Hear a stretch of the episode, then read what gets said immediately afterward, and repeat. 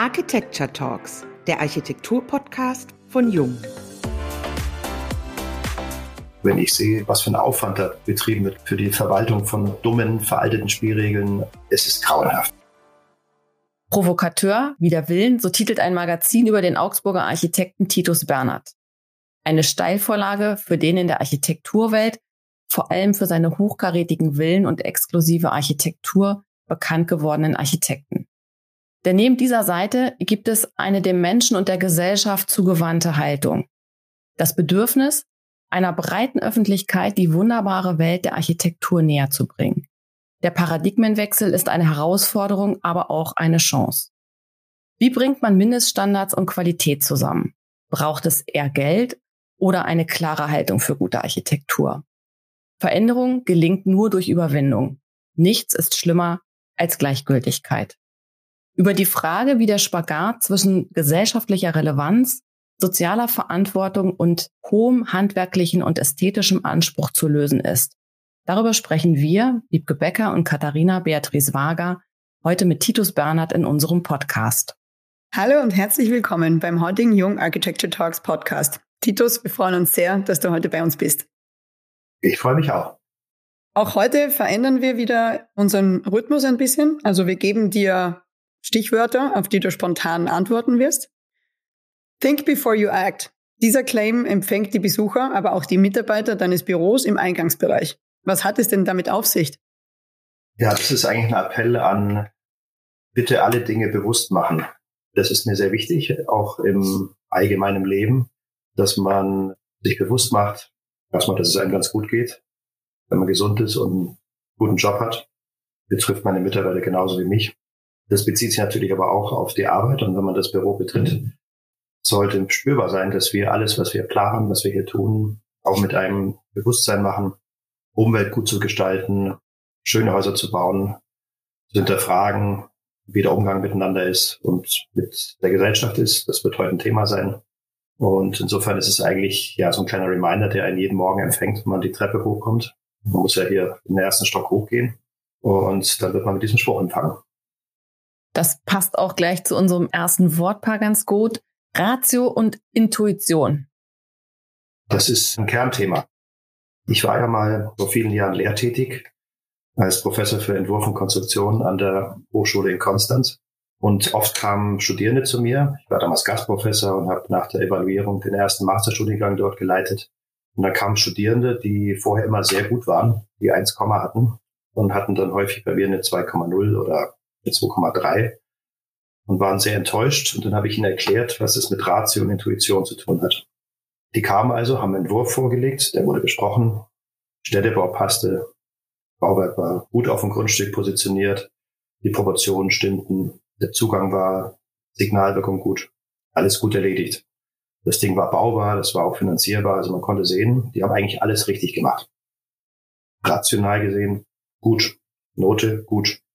Damit das sehr gut wird, kommt genau der Aspekt hinzu, den man eben nicht akademisch vermitteln kann, nämlich etwas, was mit Persönlichkeit, mit Charisma, mit Aura, mit Handschrift, manchmal auch mit Brüchen zu tun hat, auf alle Fälle das, was eben die Besonderheit macht und was eine Arbeit unterscheidbar macht von den guten Arbeit, die faktisch rational gut sind. Deswegen glaube ich, nur wenn beide Stränge, also die Ratio, das Handwerk, das Verständnis, wie die Dinge funktionieren, gut erledigt wird, das ist auch vermittelbar in der Lehre, als auch das, was eben den anderen Teil ausmacht, den sehr persönlichen, zu einer guten bzw. zu einer sehr guten Arbeit führt. Und ich glaube auch, das hat sehr viel mit, muss man so sagen, auch mit Talent zu tun der Beruf des Architekten ist ein sehr ganzheitlicher Beruf und wenn man das so auffasst, wie wir es hier tun, also auch mit einer, sagen wir mal, künstlerischen Note, gestalterischen Note, die nicht nur das Ingenieursmäßige angeht, dann glaube ich, wird aus gut sehr gut. Und die Erfahrung, die ich gemacht habe mit den Studierenden, also wenn zehn kommen, die vorher eine Eins hatten und jetzt eine Zwei, und denen erzähle ich das so, wie ich das euch gerade erzähle, dann kommen die beim nächsten Entwurf und zwei bis drei von zehn verbessern sich weil sie nämlich plötzlich sich trauen, mal aus dem Bauch raus und wirklich das Herz, die Seele mal rauslassen und ihre persönliche Note mit einbringen. Und im wahrsten Sinne intuitiv handeln. Und dann intuitiv handeln, genau. Ich glaube, das erklärt es ganz schön, was so diese beiden Begriffe ausmacht und zusammen kann das sehr gut werden. Das passt ja auch sehr gut zusammen. Führt uns auch zu unserem nächsten Wortpaar. Low Budget oder Bauen für die Reichen? Tja, das ist bei mir natürlich interessant, weil, wie ihr wisst, haben wir viele, viele Jahre, auch jetzt noch übrigens, für die Wohlhabenden dieser Welt geplant und gebaut. Sprich das private Bauen im Wildensegment, wo wir also angefangen hier im Großraum München um die bayerischen Seen rum, aber mittlerweile auch im Ausland, Italien, Österreich, Schweiz, Bauherren hatten und haben, die nicht jeden Cent umdrehen mussten und die natürlich einem jungen Architekten, der eine Botschaft hat, ja, der was mal rauslassen will, was geht, die Möglichkeit bietet, mit relativ großen Budgets auch mit tollem Material und mit, mit üppig zu planen. Und das haben wir auch viele Jahre gemacht. Da sind schöne Dinge entstanden. Und irgendwann nach diesen vielen Jahren stellt sich die Frage nach der gesellschaftlichen Relevanz. Und es wird einem bewusst, wenn man älter wird, wenn man begreift, wie Gesellschaft funktioniert, dass es Ungerechtigkeit gibt und so weiter, dass auch Menschen, die jetzt nicht solche Budgets zur Verfügung haben, Anspruch haben auf gute Architektur. Und das geht auch mit Low Budget, denn die essentiellen Themen der Architektur haben zunächst mal gar nichts mit viel oder wenig Geld zu tun. Die haben was zu tun mit einem Verständnis, wie gute Räume sind, wie gute soziale Kontakte, Verflechtungen sind. Wir bauen ja für Menschen, ob das jetzt privat ist oder öffentlich, ob das jetzt Wohnen ist oder Büro. Und man kann es vielleicht so ausdrücken, wenn ich einen geförderten Wohnungsbau plane, und ich habe pro Quadratmeter ungefähr die Hälfte, manchmal sogar nur ein Drittel zur Verfügung, dann fallen bestimmte, sagen wir mal, Merkmale, Entscheidungsoptionen fallen aus. Zum Beispiel was Material angeht. Dann gibt es einen Linoboden, der verlegt 60 Euro Quadratmeter kostet und kein Natursteinboden, der verlegt 200 Euro kostet.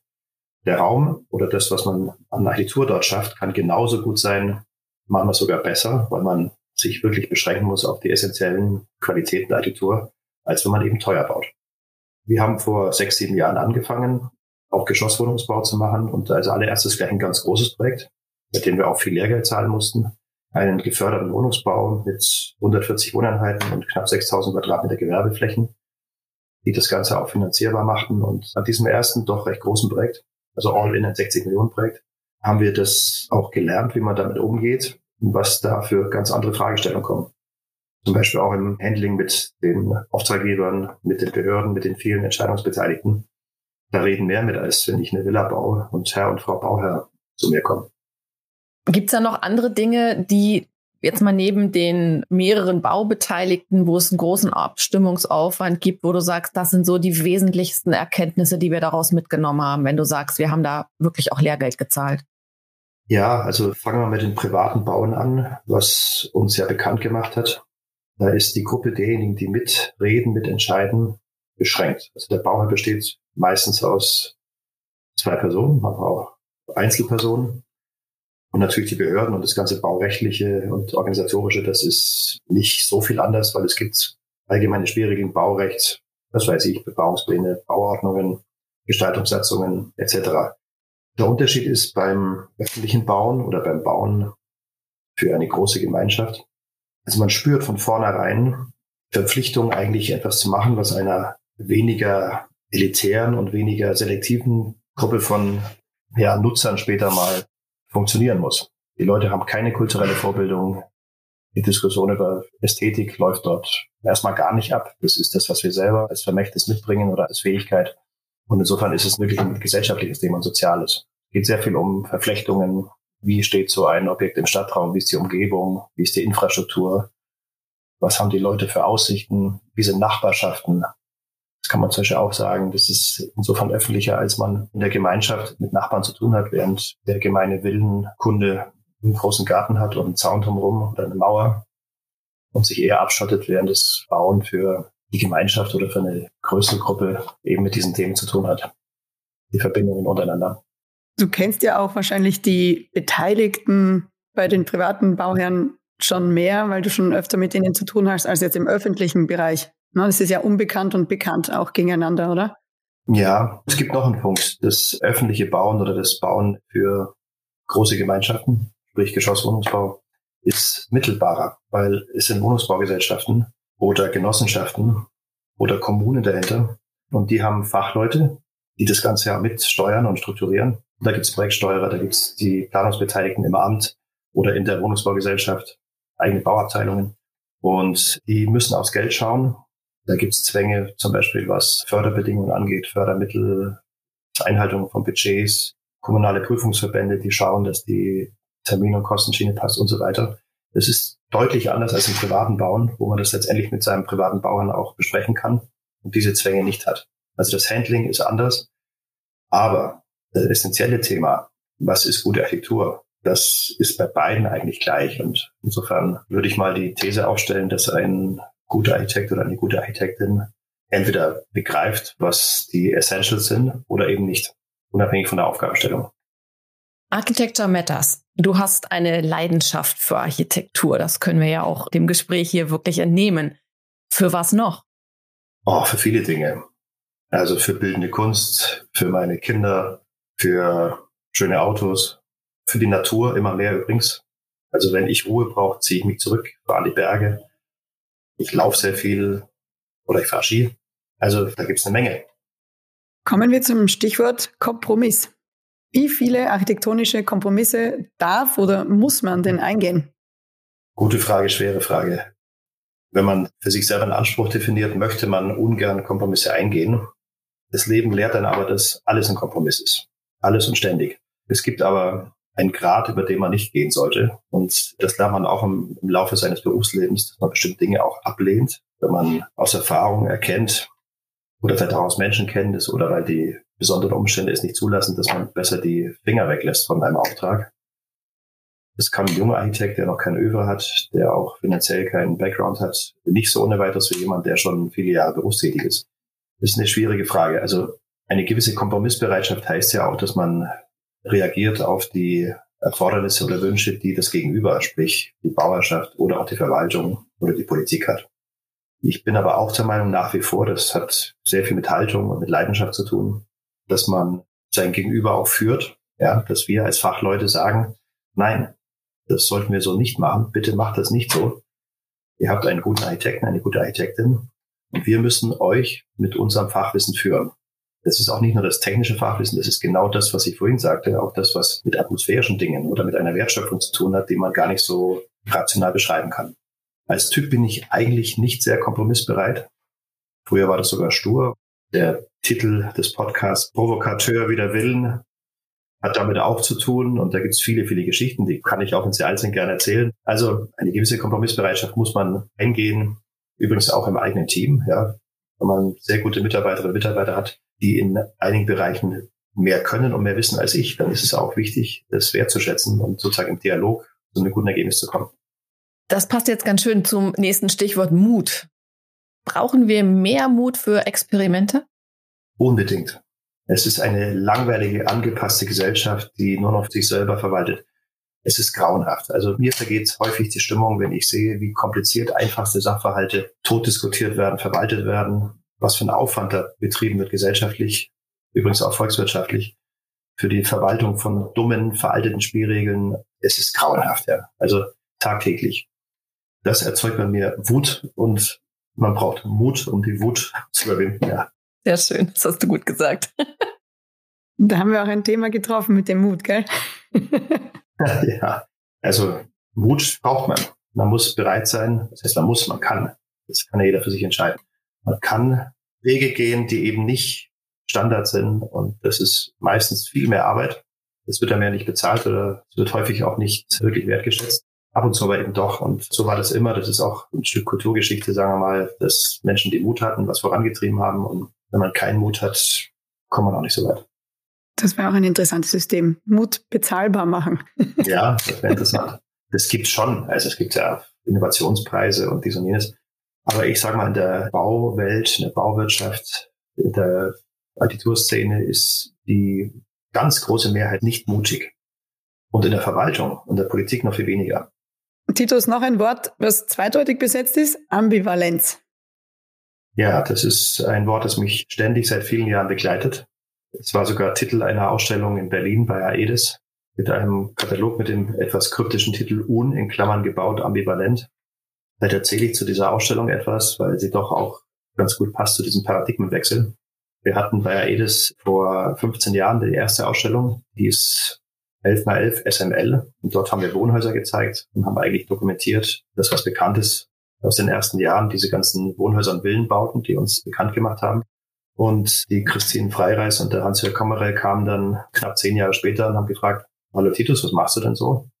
Das war gerade die Anfangsphase, wo wir, oder wo ich speziell auch als Vordenker hier in meinem Büro gesagt habe, nochmal nur Villenbau 20 Jahre wollen wir nicht machen. Und wir machen eine Ausstellung, die sozusagen programmatisch ganz anders aufgebaut ist, die nämlich alles zeigt, außer Villen. Öffentliche Bauten, experimentelle Dinge, Low Budget, serielle Dinge und so weiter. Und das war ja genau in der Phase, wo ich mich damit erstmal anfreunden musste oder wie soll ich sagen, beschäftigen musste, ob ich das überhaupt packe, ob das zu einfach ist, so ein Paradigmenwechsel.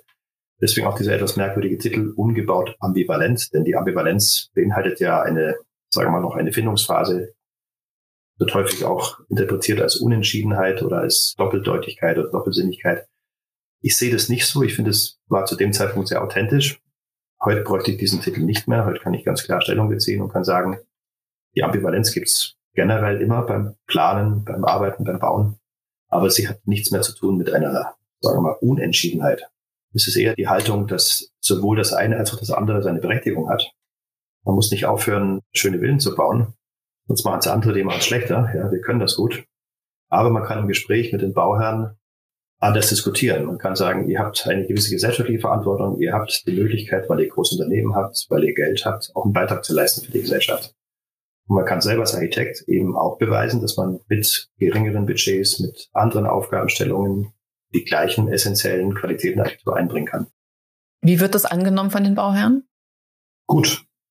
Es wird sehr gut angenommen. Also wir haben, seit wir diesen Wohnungsbau hier für die Wohnungsbaugesellschaft der Stadt Augsburg gemacht haben, Folgeaufträge, eine ganze Reihe. Und sind jetzt auch gerade neu im Gespräch. Am Anfang war eine Skepsis da. Ja, Bernhard, da geht so ab 5000 Euro Quadratmeter los mit dem Bauen. Wie soll denn der einen sozialen oder einen geförderten Wohnungsbau machen? Frage ist ja auch berechtigt. War auch schwer und harte Arbeit für uns, rein strukturell, nicht nur architektonisch mit solchen Themen umzugehen. Aber man ist lernfähig und mit der Zeit wird das besser. Das ist ein ständiger Prozess. Und wenn man dann zwei, drei, vier Geschosswohnungsbauten geplant hat und auch weiß, wie das vom Handling geht und wo die Stellschrauben sind, um Budgets einzuhalten, oder wo man auch fordern muss und sagen, da müsst ihr nochmal 100 Euro drauflegen, dann wird's gut und das Geld ist da in der Gesellschaft, dann ist es ein ganz erfreulicher Prozess. Es wird gut angenommen. Schön. Sag mal zum Stichwort Sehnsucht. Sehnsucht. Ha, Sehnsüchte habe ich viele. Ja. Lass uns teilhaben. Erzähl uns, wir hören zu. Mehr Ruhe, weniger Stress. Es gibt aber ganz andere Sehnsüchte. Es gab sogar mal einen deutschen Pavillon in Venedig mit dem Titel Sehnsucht. Wahlverwandtschaften war das vor, was ich, zehn Jahren ungefähr. Um das jetzt mal auf den Bereich Architektur, worum es hier geht, mal zu beschränken.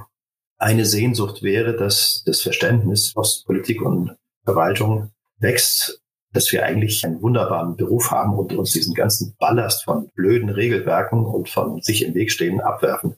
Die Sehnsucht nach, es sollte leichter werden, Qualität zu machen, es sollte einfacher werden, man sollte mehr Mut haben. Das ist da ja alles mit implementiert. Das ist eine Sehnsucht. Die andere Sehnsucht, die hat überhaupt nichts mit dem Job zu tun. Das sind persönliche Sehnsüchte, die wollen wir hier nicht thematisieren. Aber ich glaube, so viel kann man sagen, wenn man mit sich in einer Balance ist und wenn man begreift, dass familiäre Dinge oder das Leben mit der Natur und alles, was so basic ist, funktioniert, dann überträgt sich das eigentlich irgendwie und vielleicht auch ganz automatisch auf die Arbeit und die Architektur. Es hat was mit Harmonie zu tun, also generell Harmonie. Und der Job ist leider nicht immer harmonisch wie eben schon gesagt, es wird unglaublich viel Energie aufgewendet für Dinge, die eigentlich selbstverständlich sein sollten oder wo man sagt, meine Güte, warum investieren wir denn in ein, so eine Diskussion, in so ein blödes juristisches Thema so viel? Ja. Titus, bevor wir zur Abschlussfrage von unserem Podcast kommen, haben wir noch etwas, was uns interessiert. Was würdest du denn deinem jüngeren Ich raten? Meinem jüngeren Ich würde ich sagen, sei nicht so egozentrisch, nimm dich mehr zurück und wertschätze mehr, was die anderen sagen.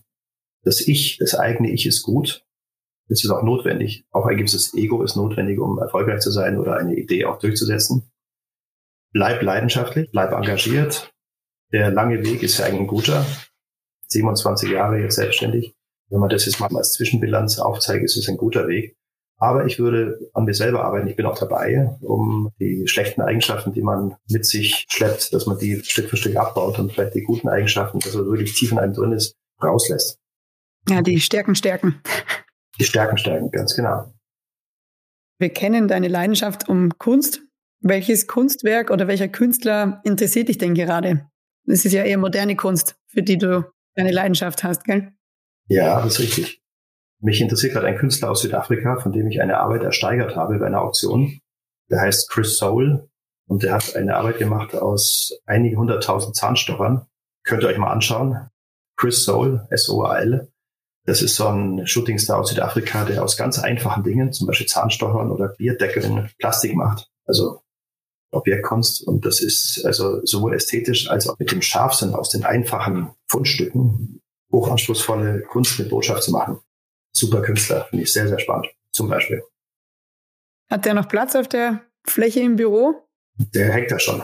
Der hängt da schon. Wie gesagt, die Arbeit, die ich ersteigert habe, die hängt im Büro, weil sie zu Hause keinen Platz hat. ja, also die bildende Kunst, die ja in der Regel zweckfrei ist im Gegensatz zur angewandten Kunst, Architektur, im besten Fall angewandte Kunst, die gibt viel Inspiration. Da steckt immer ja auch eher ein Künstler, der ohne den ganzen Ballast, wie das im Alltag als Dienstleistung und mit den vielen Abhängigkeiten zusammenhängt. Das werde ich ja in meinem zweiten Leben nochmal bildender Künstler und schmeiß der Architektur an Bord. Da wünschen wir dir dann mindestens genauso viel Erfolg, wie den du jetzt auch schon hast. Und lass uns dann auch nochmal einen Podcast aufnehmen mit dem Thema, bitte. Ja, den Kunstpodcast, ja. Architektur und Kunst. Ja, gutes Thema.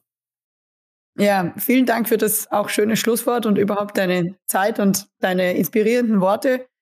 Und wir freuen uns auf die nächste Folge der Jung Architecture Talks, dem Architektur-Podcast von Jung.